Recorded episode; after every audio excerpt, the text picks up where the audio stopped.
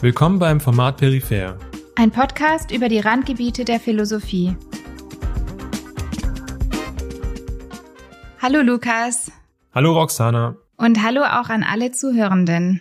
In dieser Folge setzen wir unseren zweiten Themenschwerpunkt fort. In der letzten Folge haben wir über Umweltphilosophie mit Blick auf Brasilien gesprochen. Heute geht es weiter mit dem Thema Klimakolonialismus und imperiale Lebensweise. Das heißt, wir thematisieren die Frage, wie die Klimakrise mit dem Kolonialismus zusammenhängt, was das mit der Lebensweise westlicher Gesellschaften zu tun hat und wo dieses Thema für die Philosophie relevant wird.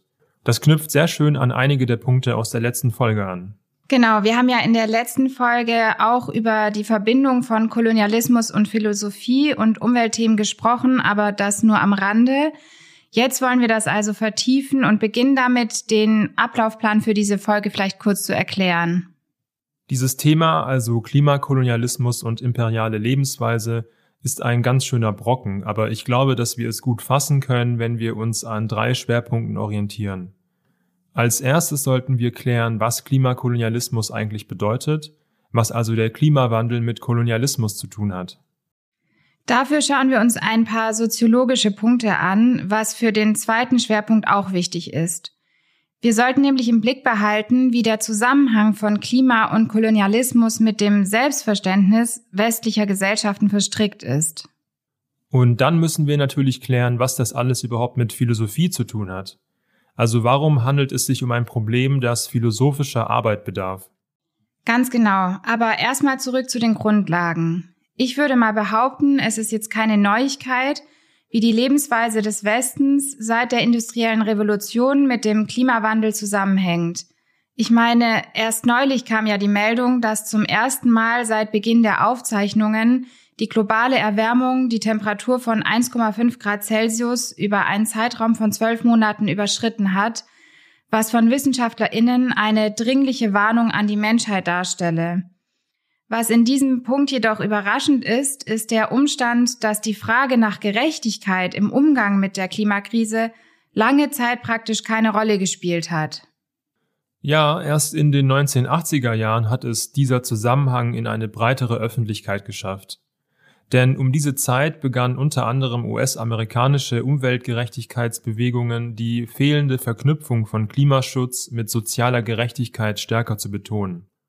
Vor nicht allzu langer Zeit auf der COP26 Klimakonferenz in Glasgow im Jahr 2021 haben dann indigene, antirassistische und feministische Klimaaktivistinnen darauf hingewiesen, dass eine langfristig stabile Lebensweise einen Systemwandel braucht. Und dieser Systemwandel betrifft nicht nur unseren Umgang mit Ressourcen überhaupt, sondern in erster Linie geopolitische Macht- und Herrschaftsverhältnisse, die seit langer Zeit historisch gewachsen sind. Worauf dann explizit hingewiesen wurde, waren die Zusammenhänge von Kolonialismus, Kapitalismus und Klimawandel. Der Umgang mit der Klimakrise ist eine globale Gerechtigkeitsfrage und zwar nicht nur in die Zukunft blickend, sondern auch in die Vergangenheit. Genau, für den Zusammenhang von Klimakrise und Kolonialismus sind eben beide Zeitdimensionen relevant und aufmerksam geworden ist man darauf erst durch den globalen Gerechtigkeitsdiskurs. Das ist aber nur ein Aspekt und wir sollten das noch etwas genauer vertiefen und zwar am besten mit einer Grafik. Ja, Podcasts und Grafiken sind jetzt nicht das perfekte Paar, aber wir versuchen es trotzdem. Bei dieser Grafik handelt es sich um ein Abbild des ökologischen Fußabdrucks pro Person und dem sogenannten Index der menschlichen Entwicklung der Nationen, dargestellt für verschiedene Länder. Man sieht also zwei Achsen mit diesen beiden Parametern und eine Punktwolke aus Ländern. Und was wirklich krass ist, ist, wie sich hier zwischen bestimmten Ländern zwei Lager mit großen Unterschieden bilden. Ganz kurz zur Erklärung, was diese Parameter eigentlich bedeuten. Der Index der menschlichen Entwicklung errechnet sich zum Beispiel aus dem Bruttonationaleinkommen pro Kopf und der Lebenserwartung in einem Land und ähnlichen Werten. Und der ökologische Fußabdruck pro Person und der Index der menschlichen Entwicklung geben zusammen an, wie nah jedes Land an den grundlegenden globalen Kriterien für nachhaltige Entwicklung ist. Das ideale Ziel wäre natürlich eine möglichst hohe menschliche Entwicklung innerhalb eines global replizierbaren Ressourcenbedarfs. Aus dieser Grafik werden nun einige zentrale Tendenzen deutlich. Einmal, je höher der Index der menschlichen Entwicklung, desto höher ist auch der ökologische Fußabdruck.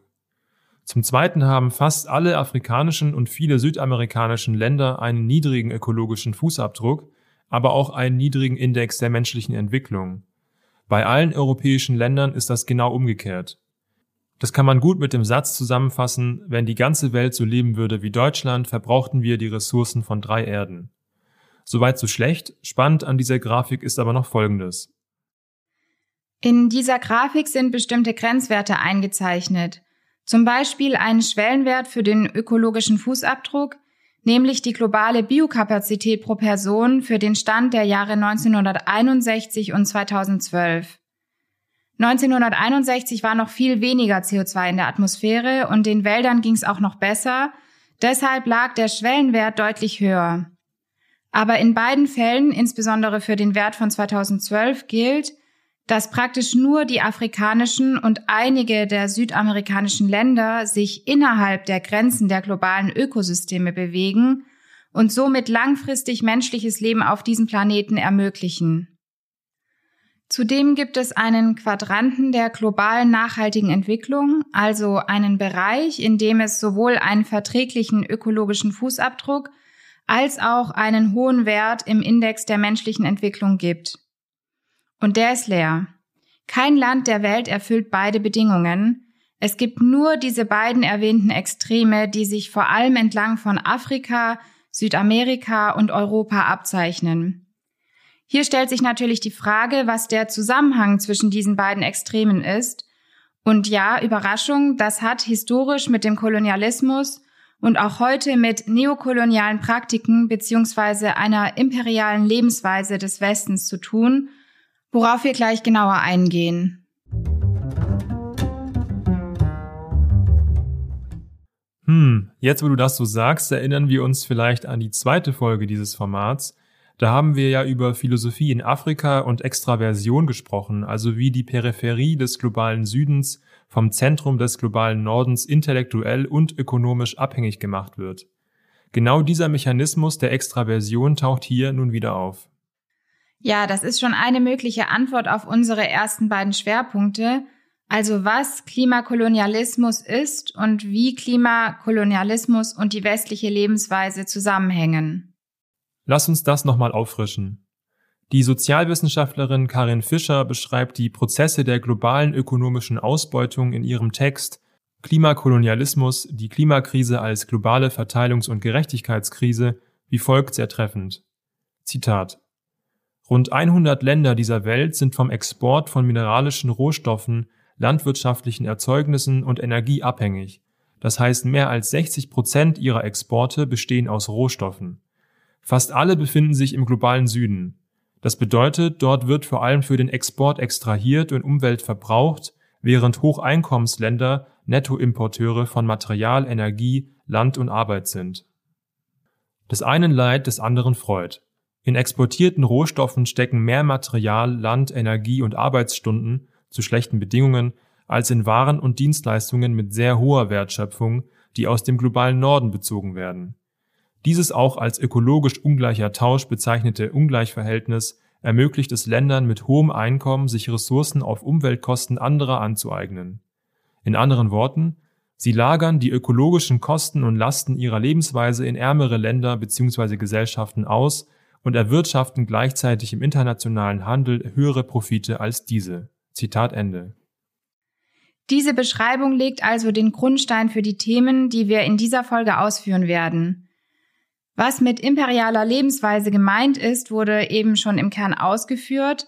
Wir wollen uns das im Folgenden aber etwas systematischer anschauen und dabei einige der wichtigen Erkenntnisse beleuchten. Zum Beispiel über die koloniale Vergangenheit des Westens und die Auswirkungen auf den Klimawandel. Dabei müssen wir dann natürlich noch auf die Frage zurückkommen, wo hier Philosophie ins Spiel kommt. Bevor wir aber nun gleich auf diese Themen genauer eingehen, kommt noch das erste Quiz dieser Folge. Und los geht die erste Quizrunde. Hier fordern wir in einer kleinen Pause unser philosophisches Grundwissen heraus. Viel Spaß beim Mitraten.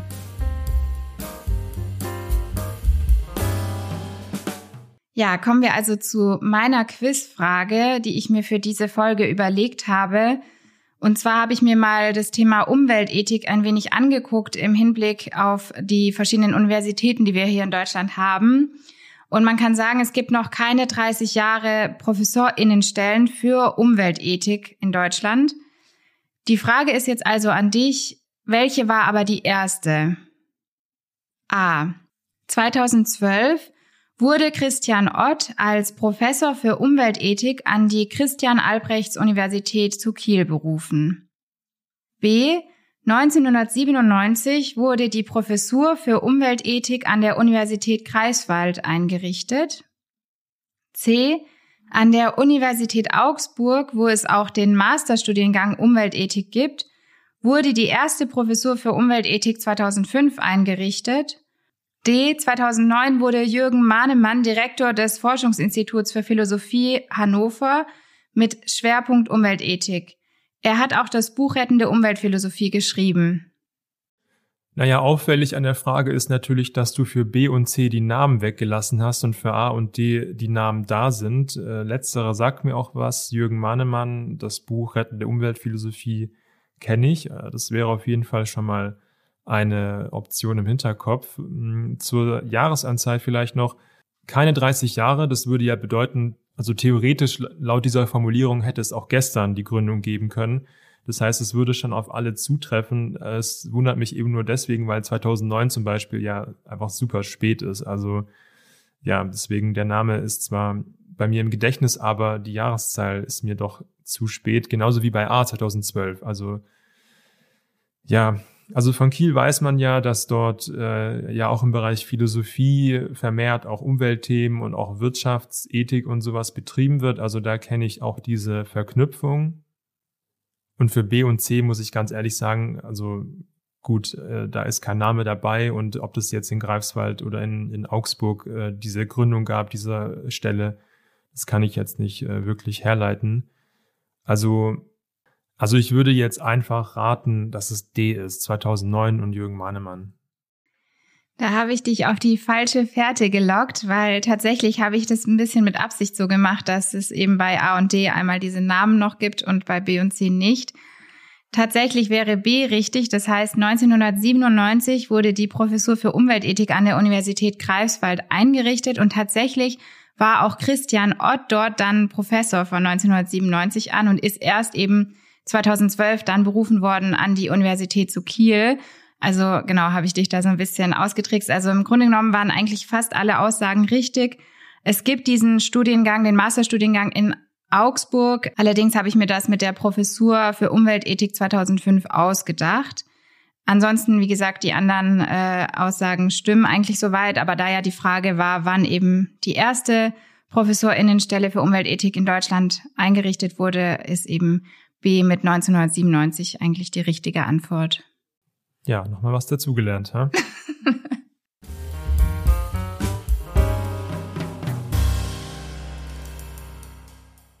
Bevor wir nach dieser kleinen Pause wieder thematisch einsteigen, hast du ja noch eine kleine Empfehlung auszusprechen.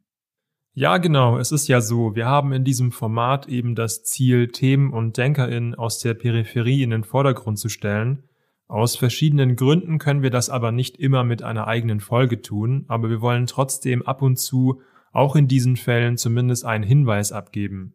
So etwa beim kürzlich von mir entdeckten Philosophen Panayotis Kondilis, der ein schwieriges Verhältnis zur institutionalisierten Philosophie hatte und leider sehr wenig beachtet wurde. Hier also eine ganz kurze Empfehlung. Kondilis, 1943 in Olympia geboren, lebte als Philosoph in Athen, wo er 1998 verstarb. Er studierte Philosophie in Heidelberg und übersetzte unter anderem Marx, Cassirer, Karl Schmidt und Machiavelli ins Griechische.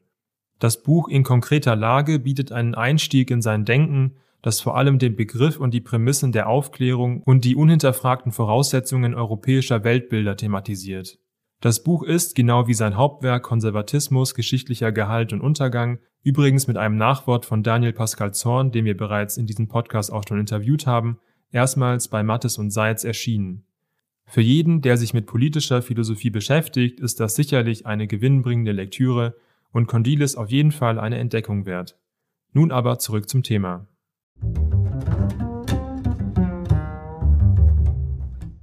Du hattest ja vorhin erwähnt, dass der Umgang mit der Klimakrise eine globale Gerechtigkeitsfrage ist, und zwar nicht nur in die Zukunft blickend, sondern auch in die Vergangenheit.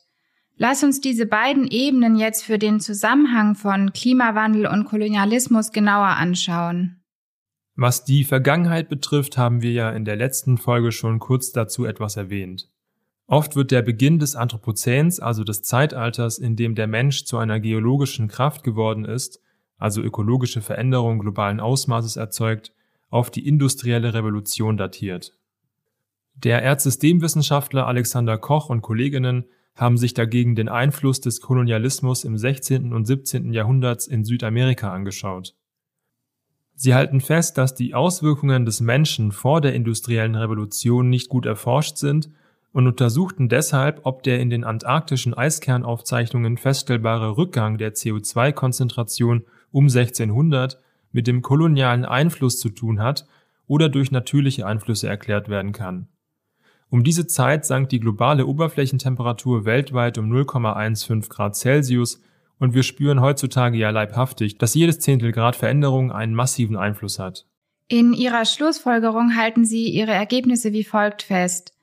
Wir schätzen, dass 55 Millionen Indigene nach der europäischen Eroberung Amerikas ab 1492 starben. Dies führte zur Stilllegung von 56 Millionen Hektar Landfläche.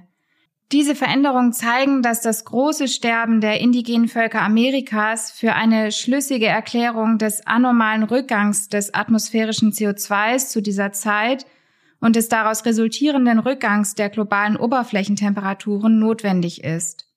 Diese Veränderungen zeigen, dass menschliches Handeln in den Jahrhunderten vor der industriellen Revolution globale Auswirkungen auf das Erdsystem hatten und damit den Beginn der Anthropozän-Epoche markiert. Das große Sterben der indigenen Völker Amerikas führte in den zwei Jahrhunderten vor der industriellen Revolution zu einer vom Menschen verursachten globalen Auswirkung auf das Erdsystem. Diese Tatsache zeigt, dass Klimafragen schon seit Beginn mit dem Kolonialismus verbunden sind. Diese Geschichte setzt sich seit Jahrhunderten fort. Sklaverei in Afrika und in Amerikas für die globale Wirtschaftsordnung des Westens, Raubbau, die Zerstörung von Wäldern, das alles kommt da ins Spiel und reproduziert bis heute natürlich Konsequenzen, die mit Fragen der Gerechtigkeit zu tun haben. Ja, denn es ist ja so, dass insbesondere der Raub von Ressourcen und die Zerstörung von Wissen sich innerhalb der ehemals kolonialisierten Länder bis heute negativ auswirken. Wenn man die Berichte der Kolonisten liest, dann merkt man deutlich, dass sie besessen vom Gold, Reichtum und Überfluss der Länder und Kulturen waren, die sie dann ausbeuteten und unterdrückten. Das Gold und die Edelsteine gelangten an die Höfe und Kirchen Europas, Später kamen dann Kunstschätze hinzu, alles getragen von einer stetigen Extraktion natürlicher Ressourcen und Arbeitskraft, die den Reichtum Europas auf Kosten aller anderen sicherte. Und auch heute wirkt ein gewisses Echo dieser Zeit nach. So kommt etwa der Politikwissenschaftler Aram Ziai in seinem Artikel Neokolonialismus in der globalisierten Wirtschaft im 21. Jahrhundert zum Schluss, dass als neokolonial empfundene Bedingungen und Praktiken auch im 21. Jahrhundert auf der Tagesordnung bleiben. Von der Agrarpolitik, den Eigentumsverhältnissen in multinationalen Unternehmen, den Verzerrungen in den entscheidenden Institutionen der globalen Wirtschaftsregierung, den Anpassungspraktiken in Zeiten der Finanzkrise und den Bereichen Bevölkerungspolitik bis zur Entwicklungszusammenarbeit zeigt sich deutlich die Existenz neokolonialer Beziehungen in der globalen Wirtschaft im 21. Jahrhundert. Bevor es weitergeht, eine kurze Unterbrechung in eigener Sache. Dieser Podcast ist nur durch deine Unterstützung möglich. Wir freuen uns daher, wenn du den Podcast abonnierst, auf Spotify und Apple Podcasts bewertest und mit anderen Philosophieinteressierten teilst. Besonders freuen wir uns über deine Fragen und dein Feedback. Dieser Podcast ist nur durch deine finanzielle Unterstützung möglich. Mehr dazu erfährst du in den Show Notes. Vielen Dank fürs Zuhören und weiter geht's. Das führt uns jetzt von der Perspektive der Vergangenheit in die Zukunft. Also wie hängen hier Kolonialismus und Klimafragen zusammen? In welcher Weise müssen wir die historische Verantwortung mit den Ausbeutungspraktiken der heutigen Zeit zusammendenken und in den Diskurs zur globalen Gerechtigkeit etwa im Umgang mit Ressourcen einfließen lassen? Da kann uns der Historiker Jürgen Zimmerer weiterhelfen. Er beschreibt in einem Artikel den Zusammenhang des Klimawandels mit genozidaler Gewalt, die ganz stark vom Kampf um Ressourcen abhängt. Historisch gesehen sei der Wettbewerb um Territorium, also Land, eine der Hauptursachen für Gewalt. Raum ist ein endliches Gut, um das die Menschen konkurrieren. Das Bedürfnis nach Land könne dabei real oder imaginär sein. Es kann zum Beispiel imaginäre Landschaften, Pläne für Siedlungen, wirtschaftliche oder landwirtschaftliche Nutzung oder auch die Angst vor Landmangel umfassen. Zimmerer erklärt weiter, die frühe Globalisierung in Form des europäischen Kolonialismus wirkte sich in dreierlei Hinsicht aus. Die Bewegung von Menschen, Besiedlung, die Einbeziehung entfernter Regionen in die entstehende Weltwirtschaft und eine Zunahme der Kommunikation über große Entfernungen, das heißt Austausch von Personal, Repräsentation und so. Die Globalisierung und ihre Auswirkungen auf die Geschichte des Völkermords haben aber erst in jüngster Zeit die Aufmerksamkeit der Wissenschaft auf sich gezogen. Es setzt sich mehr und mehr die Erkenntnis durch, dass insbesondere eine Verknappung von Land, was durch die Klimakrise ja unvermeidlich geschieht, die Wahrscheinlichkeit für genozidale Gewalt erhöht. Dieser Zusammenhang betrifft manche Regionen der Erde, nämlich den globalen Süden, viel stärker als den globalen Norden. Damit kommen wir zur Kernbotschaft dieser Folge. Europa und später der sogenannte Westen übt seit 600 Jahren eine imperiale Lebensweise aus, das heißt, es verbraucht mehr Ressourcen, als es selbst produziert oder hat, und lagert die sozialen und ökologischen Kosten in andere Teile der Welt oder an zukünftige Generationen aus. Wie genau das aussieht, kann man zum Beispiel bei den Soziologen Stefan Lesnig und seinem Buch Neben uns die Sinnflut oder bei Ulrich Brandt und Markus Wissen in ihrem Buch imperiale Lebensweisen zur Ausbeutung von Mensch und Natur im globalen Kapitalismus vertiefen. Wir müssen auch unseren Hochmut, unseren zivilisatorischen Erfolg, auf den wir uns so viel einbilden, ablegen und sowohl unsere historische als auch zukunftsgerichtete Verantwortung ernst nehmen. Zimmerer spricht dies mit Blick auf so manche Facetten der globalen Politik wie folgt an. Hier ein übersetztes Zitat aus seinem Artikel. Wer es mit der Prävention von genozidaler Gewalt ernst meint, muss sich mit dem gegenwärtigen globalen Hegemonialsystem auseinandersetzen, das die höchst ungerechte Verteilung des Reichtums auf unserem Planeten aufrechterhält. Ein Problem, das sich durch den Klimawandel und die Verknappung vieler lebenswichtiger Ressourcen, zum Beispiel fossile Brennstoffe, Trinkwasser, noch verschärfen wird. Eine Ideologie des bloßen Wirtschaftswachstums, die behauptet, dass die ärmeren Regionen des Planeten irgendwann aus der Armut herausgeholt werden, ist an und für sich keine tragfähige oder vernünftige Option mehr. Um eine nachhaltige Prävention zu erreichen, müssen wir uns also mit den umfassenderen Problemen der globalen Ungerechtigkeit, ihren Auswirkungen auf die Gesellschaften und ihrem Gewaltpotenzial auseinandersetzen. Für Aktivistinnen und Lobbyistinnen, die sich für die Verhinderung von Völkermord einsetzen, bedeutet dies, dass sie sich auch mit Fragen der aktuellen Weltordnung auseinandersetzen müssen. Zitat Ende. In dem Zitat fiel ja der Begriff Hegemonialsystem. Könntest du vielleicht ganz kurz erklären, was damit gemeint ist? Naja, so wie ich das jetzt verstehe an dieser Stelle, ist es jetzt ganz banal so gemeint, dass es eben in der Weltordnung bestimmte Akteure gibt, die eine Vormachtstellung haben. Das ist sozusagen das Hegemonialsystem. Und innerhalb dieses Systems gibt es sozusagen Kämpfe um Machtansprüche, um ja politische Ansprüche und so weiter oder halt auch den Anspruch auf Ressourcen. Und das heißt, es ist ein Geflecht aus verschiedenen ja, Machtstrukturen, die dort vorherrschen und das wird dann halt Hegemonialsystem genannt. Ja. Ich denke, es ist an der Zeit, dass wir uns unserem dritten Schwerpunkt widmen, also der Frage, wo bei dem Thema dieser Folge eigentlich philosophische Arbeit ins Spiel kommt.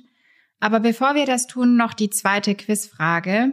Und wie immer, wenn du interessante Quizfragen zum Thema Philosophie parat hast, kannst du sie uns sehr gerne schicken an info@narabo.de.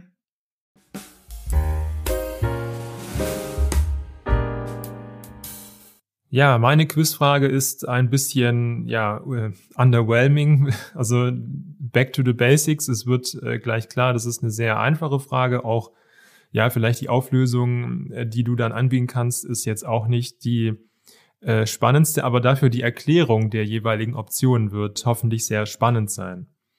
Die Quizfrage lautet, Wann wurde zum ersten Mal das Ausmaß der globalen Erwärmung bei Erhöhung des CO2-Gehalts in der Atmosphäre berechnet? A. 1895 B. 1856 C. 1824 oder D. 1903? Also ich sehe jetzt nicht, dass das eine einfache Frage ist, weil ich halt einfach raten muss. Also ich habe natürlich keine Ahnung oder kann das auch jetzt auf nichts irgendwie zurückbeziehen. Das heißt, ähm, ich würde jetzt einfach irgendwas raten und mal auf mein Bauchgefühl tippen. Also würde ich sagen B 1856. Ja, das meinte ich mit, also nicht einfach im Sinne, dass man eine einfache Lösung findet, aber ja, du kannst praktisch nur raten und die Auflösung wird aber hoffentlich dann umso spannender und die ist jetzt wie folgt. Also alle vier Optionen sind nicht zufällig von mir ausgewählt, sondern markieren tatsächlich bestimmte Daten, die ja relevant sind in diesem Kontext. Zu deiner Antwort, die ist leider falsch. Zu A. Der schwedische Physiker und Chemiker Svante August Arrhenius erhielt 1903 den Nobelpreis für Chemie und berechnete, dass eine Verdopplung der CO2-Konzentration zu seiner Zeit etwa 280 Parts per Million auf 560 Parts per Million einem Temperaturanstieg um vier bis fünf Grad Celsius entspricht. Und diese Antwort wäre die richtige gewesen. Also da kommt das her. Und da kommt auch die Antwortoption D her. Die ist nämlich das Datum für diesen Nobelpreis. Der hat aber, glaube ich, nichts mit dieser äh, Berechnung zu tun, sondern ist irgendwas ganz anderes. Jetzt die Auflösung zu B. Das Jahr 1856 markiert in dieser Angelegenheit ein wichtiges Kapitel der Wissenschaftsgeschichte, denn hier entdeckte Eunice Newton Foote, dass CO2 für den Treibhauseffekt verantwortlich ist.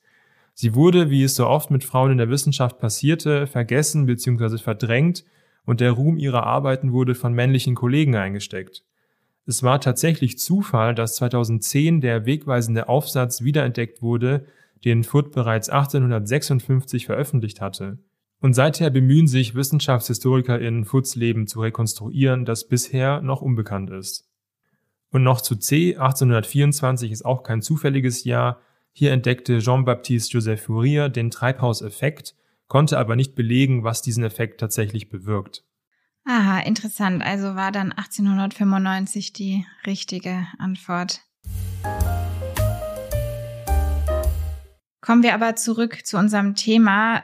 Was hat jetzt denn eigentlich der Zusammenhang zwischen Kolonialismus und Klima überhaupt mit Philosophie zu tun? Also Warum handelt es sich um ein Problem, das philosophischer Arbeit bedarf? Diese Frage führt uns nochmals zurück zu der Erkenntnis, die wir am Anfang der Episode aus der Grafik gezogen haben. Kurz nochmal zur Erinnerung, dort haben wir gesehen, dass je höher der Index der menschlichen Entwicklung ist, desto höher ist auch der ökologische Fußabdruck. Zum Zweiten haben wir gesehen, dass fast alle afrikanischen und viele südamerikanischen Länder einen niedrigen ökologischen Fußabdruck haben, aber auch einen niedrigen Index der menschlichen Entwicklung. Bei allen europäischen Ländern war das genau umgekehrt. Daraus folgen direkt zentrale gerechtigkeitstheoretische Fragen. Der Biologe und Philosoph Christoph Rehmann-Sutter hat diese Frage in seinem Text Die Klimaethik braucht eine postkoloniale Perspektive und Kant thematisiert. Die Verteilung des ökologischen Fußabdrucks relativ zum Index menschlicher Entwicklung werfe ein moralisches Problem auf, das sich wie folgt formulieren lässt. Zitat die moralische Anerkennung anderer verlangt und beinhaltet, dass ein angestrebter Lebensstil ethisch nicht zu rechtfertigen ist, solange er nur sich selbst und den eigenen zugestanden und anderen vorenthalten werden muss. Das Entwicklungsmodell, das einen hohen Entwicklungsstand mittels verringerter Nachhaltigkeit produziert, ist deshalb nüchtern betrachtet moralisch unhaltbar. Zitat Ende. Das heißt im Klartext, wenn ein bestimmter Teil der Weltbevölkerung in einem Maß Rohstoffe verbraucht, dass dem Rest der Weltbevölkerung oder zukünftigen Generationen dadurch ihr gerechter Anteil verwehrt wird, ist das ein moralisches Versagen. Ja, wir haben eben bereits geklärt, dass die imperiale Lebensweise westlicher Industrienationen und aufsteigender Schwellenländer, die durch ein Leben über die Naturverhältnisse hinaus einen erheblichen sozialen und ökologischen Missstand erzeugt. Diese Lebensweise basiert auf einem globalisierten Verschwendungskapitalismus und wird durch Normen des Konsums erhalten.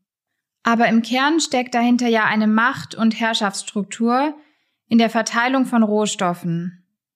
Genau, und das kann man sich wie folgt verdeutlichen. In der Theorie müsste der Pro-Kopf-Verbrauch von Ressourcen für alle Menschen in etwa gleich sein. Also alle sollten im gleichen Maße auch ein Recht auf Wasser, Nahrung und so weiter haben, das ihnen ein humanes Leben ermöglicht.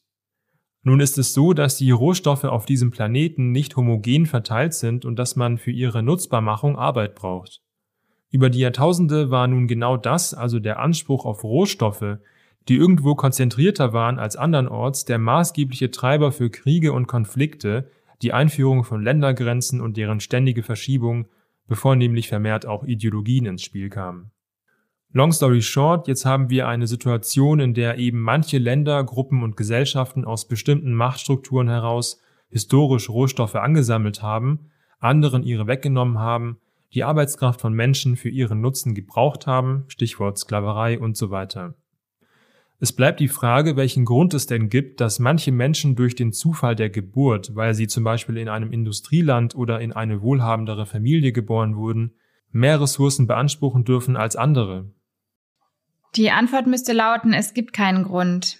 Aber warum das trotzdem so ist, hat in erster Linie mit historischen Zufällen und Ausbeutung zu tun und nur wenig mit irgendwas, das auch nur entfernt mit Gerechtigkeit zu tun hat. Wie kann es zum Beispiel sein, dass NordamerikanerInnen im Schnitt pro Kopf doppelt so viel CO2 ausstoßen wie wir in Deutschland? Oder wie in Deutschland pro Kopf fast achtmal so viel CO2 ausstoßen wie Menschen aus Indien und dreieinhalbmal so viel wie Menschen in Brasilien? Wenn wir vom Grundsatz ausgehen, dass moralische Gesetze verallgemeinerbar sein müssen, das heißt, man aus sich selbst in dieser Hinsicht keine Ausnahme machen darf, dann liegt hier natürlich ein Problem vor. Mit dem CO2-Ausstoß beispielsweise ist eben eine direkte Kopplung mit der Klimakrise assoziiert, ebenso wie der Anspruch auf ein möglichst selbstbestimmtes Leben in Freiheit, das durch den Überkonsum mancher für andere verwehrt wird. Und dieses Problem wirft viele Fragen auf, die viel mit Philosophie und philosophischer Reflexion zu tun haben. An erster Stelle denken wir an die klassische Frage der Umweltethik, wie nämlich eine gerechte Verteilung von Ressourcen, insbesondere aber ihre langfristige Sicherstellung gelingen kann. Dann müssen wir uns zum Beispiel auch fragen, wie die Verteilung von Ressourcen auf dem Planeten Erde mit der mehr oder weniger arbiträren Festlegung von nationalen Grenzen zusammenpasst. Manche Bereiche der Erde, vor allem Länder in Afrika, sind heute schon von den Auswirkungen der globalen Erwärmung betroffen, aber das ja nur aufgrund ihrer Lage und aufgrund eines Problems, das sie im Wesentlichen nicht verursacht haben. Das führt direkt zu einer wichtigen Folgefrage, wie wir nämlich den Status der Flucht und Migration umdenken müssen, wenn Millionen von Menschen aufgrund von langfristigen klimatischen Veränderungen ihre Heimat verlassen müssen. Auch das trifft manche Länder allein durch die Zufälligkeit ihrer Lage mehr als andere. Wie können wir darauf im Sinne der Gerechtigkeit reagieren? Und dann bleibt natürlich noch der Elefant im Raum. Wie können wir die historische Verantwortung derer einfordern, die im Lauf der Geschichte über ihre Verhältnisse gelebt haben und anderen die Möglichkeit zur Selbstentfaltung und Entwicklung geraubt haben und bis heute rauben? Sich mit diesen Fragen grundsätzlich auch aus philosophischer Sicht zu beschäftigen, ist bei der Auseinandersetzung mit der Klimakrise von großer Bedeutung. Einfache Antworten gibt es da nicht, Vielmehr werden die Antworten auf diese Frage mit wesentlichen Umwälzungen unseres westlichen Selbstverständnisses und der globalen Wirtschaftsordnung zu tun haben müssen. Aber das ist ein Thema für eine andere Folge. Im Grunde stellt jede dieser Fragen, und das waren ja auch nur Beispiele, einen eigenen Themenkomplex dar, der es wert wäre, in einer Folge thematisiert zu werden. Aber für heute war es das erstmal. Hier nochmal kurz eine Erinnerung. Die nächste Folge soll eine Zwischenfolge zum Thema Wozu Philosophie studieren sein, für die wir Antworten von dir, also von unseren HörerInnen sammeln. Also wenn du Philosophie studiert hast oder studierst und deine Gründe und Erfahrungen dafür in die Folge einbringen möchtest, schicke uns sehr gerne einen Text oder eine Sprachnachricht, gerne natürlich auch pseudonymisiert an podcast.narabo.de. Und wie immer gilt auch, falls du Anmerkungen, Kritik oder Nachfragen zu dieser Episode hast, dann schreib uns doch auch gerne eine E-Mail oder hinterlasse uns einen Kommentar. Wir bedanken uns fürs Zuhören und freuen uns, dich bald wieder als Hörerin dabei zu haben. Dir hat die Episode gefallen? Denke daran, den Podcast zu abonnieren, zu teilen und dein Feedback einzubringen. Unser Podcast ist nur durch deine finanzielle Unterstützung möglich. Mehr dazu erfährst du in den Show Notes. Danke und bis zur nächsten Folge.